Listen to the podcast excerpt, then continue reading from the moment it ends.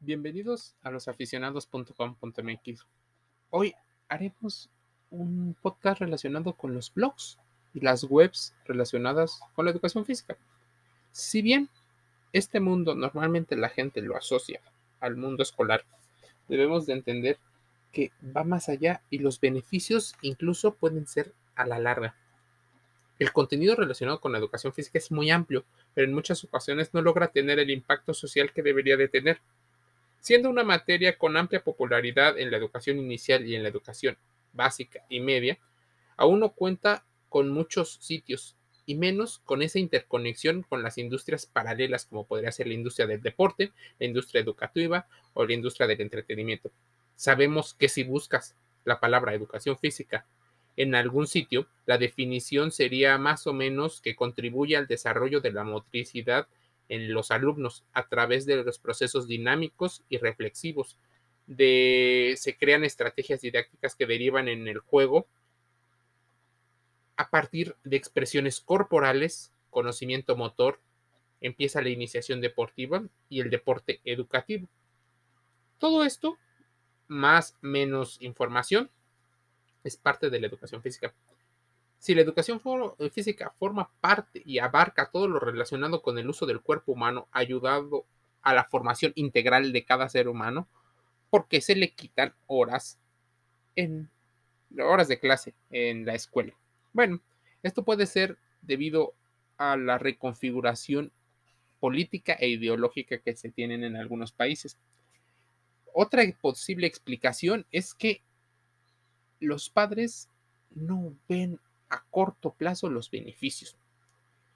Y bien, al ser una materia muy popular porque se vuelve una situación mucho más lúdica en comparación de otras actividades, la educación física tiene una de las respuestas que posiblemente ayude a muchísimas personas a crear una mejor sociedad. Interconecta diversos contenidos y los hace de manera emocional. A diferencia de muchos de las otras materias, que no significa que estén mal, sino se puede utilizar la educación física para que se reafirmen conocimientos. Pero bien, el, artículo del que basamos eh, nuestro contenido que está en losaficionados.com.mx habla claramente de los sitios web y de los blogs relacionados con la materia de educación física. Aquí es donde entra la difusión de contenido para la población general, donde éstas pueden encontrar un contenido. Pero, ¿quiénes son los consumidores de los sitios web y blogs de educación física? Habitualmente, otros profesores, alumnos que fueron em, encomendados a hacer una tarea de investigación.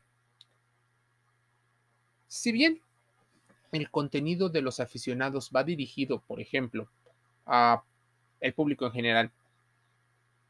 Sabemos que muchos profesores también nos leen. Y nos leen porque hay información dentro y fuera del juego. Hay herramientas de aprendizaje, de didáctica, pero también existe relación con la educación física. Este contenido lo empezamos a hacer porque hoy se cumplen casi 25 años desde que uno de los sitios más populares del Internet llamado EF Deportes abrió sus puertas. Cuando el Internet ni siquiera era considerado como una herramienta para poder recurrir a él. Cuando los libros, las hemerotecas, las bibliotecas, eran una situación pues, más común. Creado por Tulio, por el profesor eh, Tulio Guterman, un argentino, eh, creó en particular el sitio web ffdeportes.com. Él no solo tuvo que mm, entender como muchos profesores la importancia que tenía la difusión, sino también logró crear una situación, poderse ayudar del contenido que otros profesores hacían de manera aislada. Si bien el sitio es una situación como un newsletter, como muchos sitios es importante encontrar esto. Mira, en, incluso en el mismo sitio nos dejan una reflexión importante. En un tiempo en donde las comunidades enfrentan enormes cambios y las profesiones se ven fuertemente impactadas, la ola tecnológica fue una situación que crea aprendizajes y adaptaciones. Pero hay cuestiones imprescindibles que siempre están presentes y son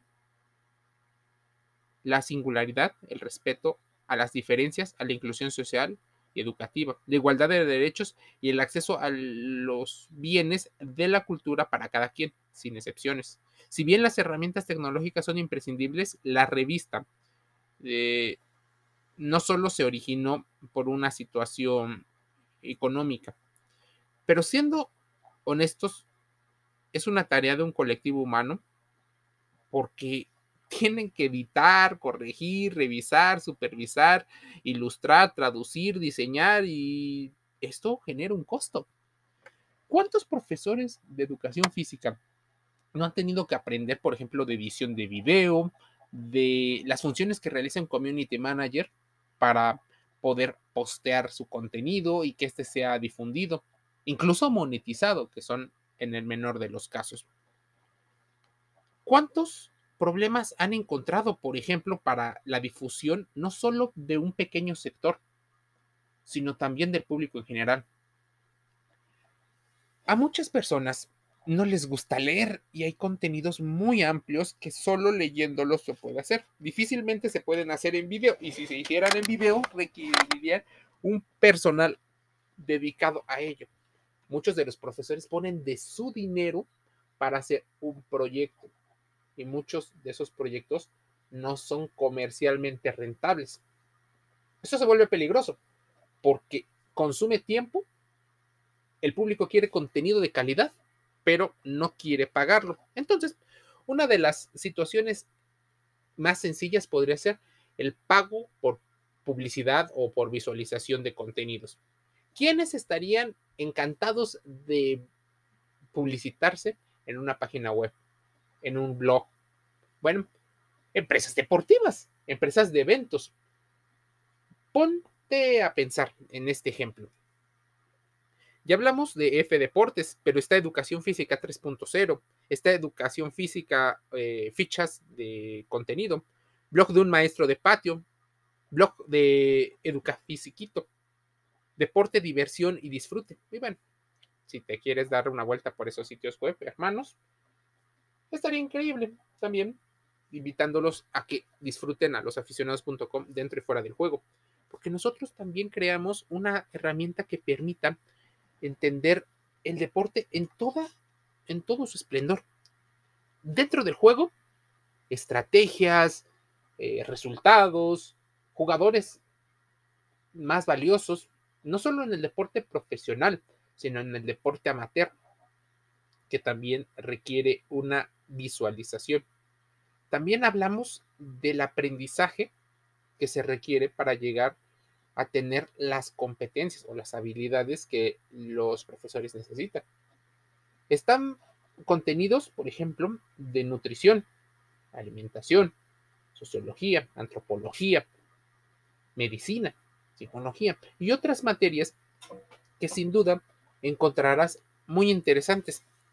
Pero regresando a los sitios web, la mayoría de los contenidos están creados por los mismos profesores lo que encuentran problemas en conocimientos técnicos de programación, como te decía, funciones de community manager, edición de video, pago del dominio, del hosting, de los costos que acarrea em, regularmente el hacer una noble eh, labor de difusión. Si bien el Día Mundial de la Actividad Física es el 6 de abril, debemos de entender que no solo sirve para rememorar. Es más, mucha gente ni siquiera lo conoce. La educación física es un punto de partida esencial para que los niños, incluso para otras personas, desarrollen habilidades para la vida y adquieran incluso un compromiso con la práctica deportiva para desarrollar un estilo de vida activo y saludable. La educación física en la escuela y en todas las demás instituciones educativas es un medio más efectivo que en muchas ocasiones el solo gritar y regañarlos. Se podría unir aptitudes, actitudes, valores, conocimientos y la comprensión para que tenga ese impacto en la sociedad.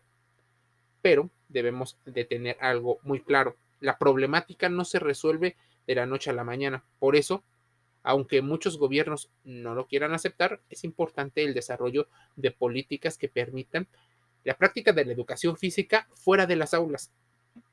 ¿Cómo podría ser? La creación de torneos, la creación de instalaciones deportivas, el aumento de los docentes y del, personal capacitado para enseñar mm, situaciones eh, de actividad física, incluso una situación de rehabilitación o de prevención. Todo esto lleva a que la sociedad se movilice en otro tipo de entretenimiento.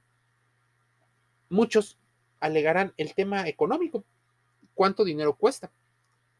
Si tú permites por leyes que la industria deportiva crezca, es la misma industria la que va a patrocinar los sitios web de los que te hablo, porque ahí acuden personas que quieren practicar deporte, que quieren ver deporte.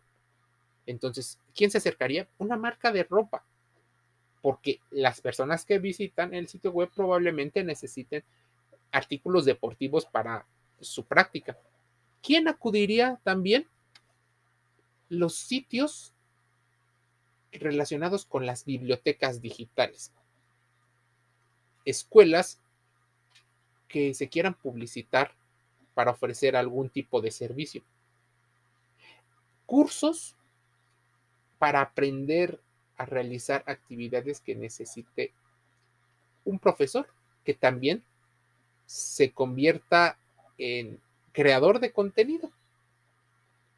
¿Qué otras personas? Bueno, el área médica, importante por si alguno de los visitantes está buscando soluciones para sus problemas em, en el, área médica, en el área de la salud. ¿Te has puesto a pensar que personas que acuden a los blogs posiblemente estén buscando soluciones y no las encuentren de manera directa y tengan que extrapolar desconocimiento, así es rentable. Se puede vivir de la educación física, pero es algo que difícilmente los contenidos relacionados con profesores de educación física enseñan. Crear empresas relacionadas con el mundo del deporte, del entretenimiento y de la creación de contenidos. Así, estos sitios web merecen nuestro aplauso, nuestro reconocimiento por hacer una gran labor con muy pocos recursos, con poca visualización, incluso con poco reconocimiento a nivel social. Hay sitios en España, en Argentina, en Colombia, Brasil, Costa Rica, México, que hacen día a día buen contenido. Te invito a que los visites y de paso te suscribas a losaficionados.com.mx. Estamos también en las redes sociales, Instagram, TikTok, YouTube, estamos en Telegram, en los podcasts como este, Spotify, Google Podcast, Spreaker, SoundCloud y otros. Porque la idea es difundir el deporte dentro y fuera del juego. Te envío un saludo.